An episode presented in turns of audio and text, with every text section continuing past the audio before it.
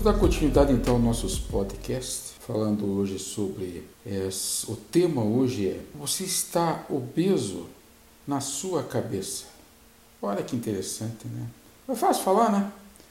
A luta das pessoas para ficar com o peso ideal, porque existe pressão da sociedade, existe pressão da, dos médicos, enfim, a obesidade passou a, tor a se tornar uma doença e e bandeira de burnout, de bandeira de, desculpe, de, de assédios morais, de depreciações, de, de enfim, desencadeamento de, de, de, de sintomas é, dentro da, da, da, psiquiatria. Né? É, então, o tema, voltando a repetir, é, Dona Marisa, a senhora está obesa na sua cabeça.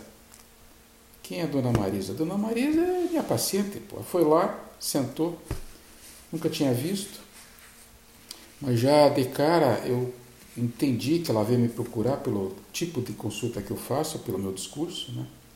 E nessa, nessa situação é, eu comecei ah, perguntando para ela, então me conta o que está acontecendo, Marisa. Ah, é simples, doutor. Eu sou a tal da Maria Sanfona.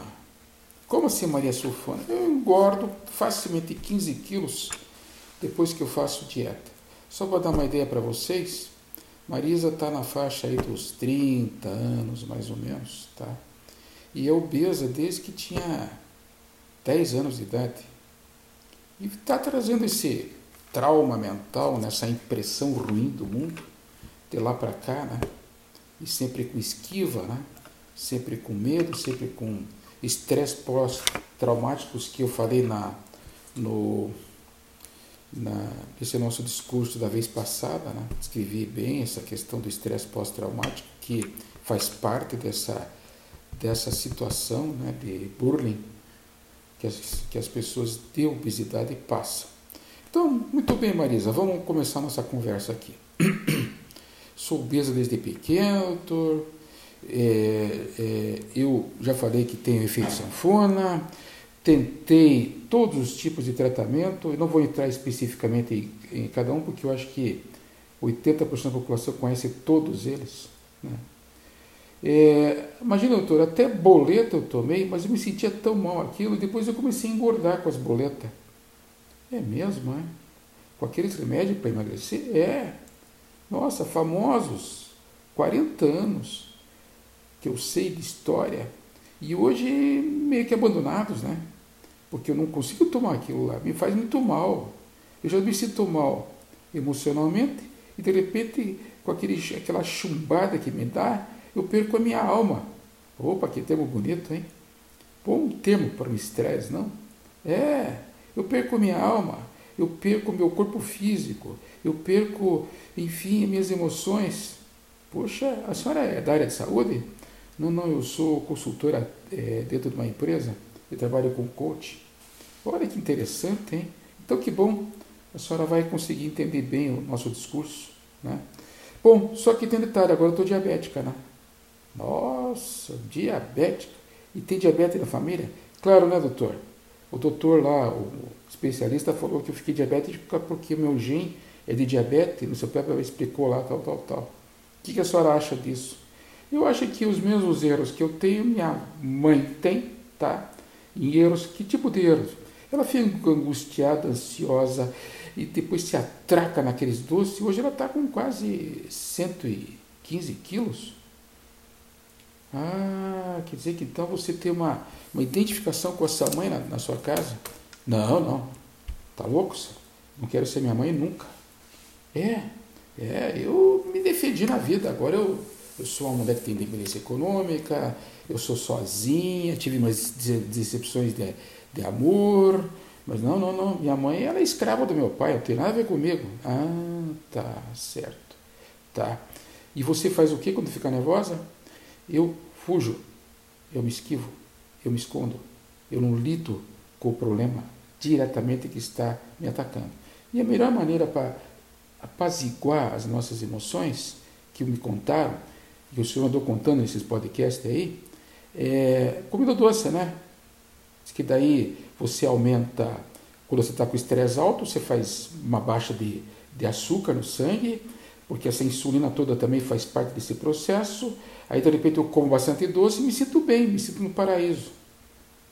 Senhor pode me explicar o, o que, que acontece aqui? É simples, né, filha?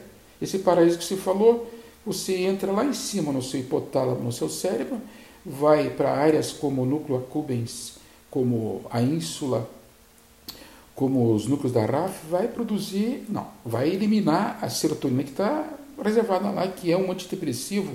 Aliás, hoje é o grande antidepressivo, né?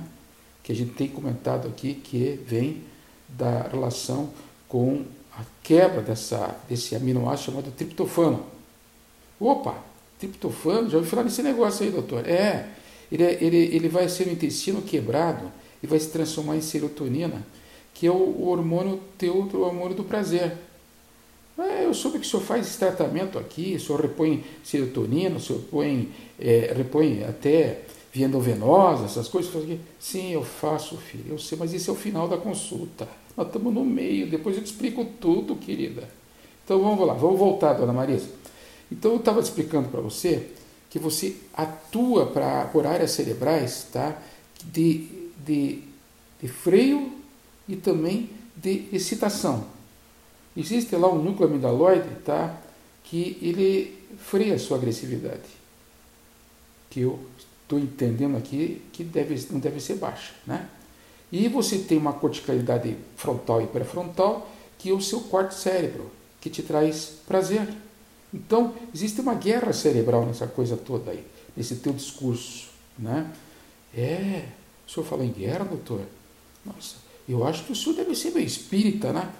Você, pô, tá bom, eu sou espírita, explique por quê. É, porque o senhor veja só, guerra cerebral, eu vivo em guerra cerebral.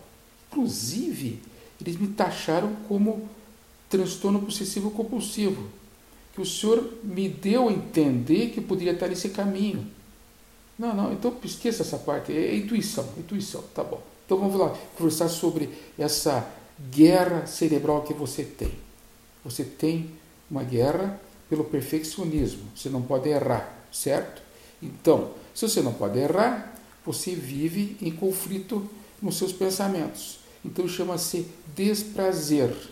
Isso vai te levar a quê? há um excesso de fadiga. Os músculos ficam doloridos, pesados, e isso impede de você fazer exercício físico. Você fica com muita preguiça de sair da sua cadeira e prefere fazer esses trabalhos que você faz é, a nível de computador, na frente do computador, e fica ali direto é, concentrada naquele tipo de trabalho. Isso naturalmente acaba é, te trazendo outras sensações né, corpóreas. É, como a sensação é, são coisas físicas daí, às vezes estão relacionadas com diabetes, por exemplo, você deve estar agora começando a achar que a tua, tua visão está muito ruim, né? Você tá, pode tá, começar achar, começar a ter, ter sensações de espetadas nas costas. Então essas coisas subjetivas, o médico, o médico não tem tempo de escutar, mas você tem bastante tempo para escutar a si mesma isso te traz também uma inquietude muito grande. Por quê? Porque não é só o excesso de peso, não é só questão de estética, é questão de saúde que está te pegando. E o grande, a grande questão aqui, que está te dando um grande medo, é: estou perdendo completamente meu reflexo de memória e concentração. Ah, não, agora chega, né, doutor? Você não vai continuar falando essas coisas aí, que daqui a pouco você vai ficar na, chegar na minha libido. Ah, então fala da libido. Zero. Não tenho mais libido. Acabou nem toque-me. É, então, mas vamos voltar a, voltar a falar das outras coisas que estão envolvidas nesse seu processo. É, por exemplo, tá? existe uma, uma medicina que pouca gente conhece é, e que você trabalha as sensações do paciente. Ih, doutor, lá vem o senhor com as bruxarias de novo. É, então vamos lá, bruxaria. É, essa medicina ela é feita de uma maneira, aqui no Brasil, ocidentalizada. Tá? E é, quando você tem um enfoque orientalizado da Índia, que vem lá da, de, da, da, de Mumbai, na Índia, é, você tem a medicina das sensações. E eu queria que você é, aprofundasse nisso para mim te dar um medicamento pelas suas sensações. Ah, doutor, mas nunca ninguém me perguntou isso, nem a, a psicóloga que eu estava trabalhando. Pois é, filha, mas eles não têm como trabalhar isso aí. Eles não têm como. Eles acham que, de repente, tem coisas mais importantes para trabalhar, sua psicóloga. Né? Entendeu? Ou, ou as outras terapias, todas elas. Né? Aí ela disse: Bom, então, já que o senhor pediu, vamos lá. Vamos lá, me conte. Doutor, eu tenho uma sensação tá, que estão me pressionando. Tenho a sensação que eu estou é, sendo amarrada e pressionada para dentro de mim. E de repente eu tenho uma necessidade tremenda de uma expansão. Eu tenho uma necessidade de fazer com que o meu peito se abra para o mundo, se abra para as coisas que estão ao redor. É, tá, mas isso aí não é uma coisa natural, porque você está com excesso de peso. É, só que o senhor não sabe que eu tenho a pura sensação que eu tenho uma pedra, pedra nas minhas costas. E essa pedra deve pesar mais ou menos uns 30 quilos. Como pedra? É, eu sou, eu sou uma carregadora de pedras. Poxa, que coisa difícil, né? É, e de repente, nesse processo de expansão, eu tenho a sensação que o meu corpo físico vai se espalhar pelo mundo. E aí eu fico sofrendo para não perder ele. Então, essa retenção que eu faço dentro de mim é para que eu não me perca dentro desse espalhamento, vamos dizer assim. Isso me causa muito, muita tensão, porque eu tenho que estar segurando o tempo inteiro o meu corpo. Sei, que interessante, né? Então é por isso que você fica sentado o tempo inteiro e fica trabalhando, traba fazendo trabalhos sedentários, é isso? Primeiro, você não aguenta por causa do peso dessa pedra. E segundo, porque se você começar a andar por aí muito, você vai acabar se fragmentando, se perdendo no tempo e no espaço. É, mas eu cometi um erro agora, viu? Desculpei, Marisa.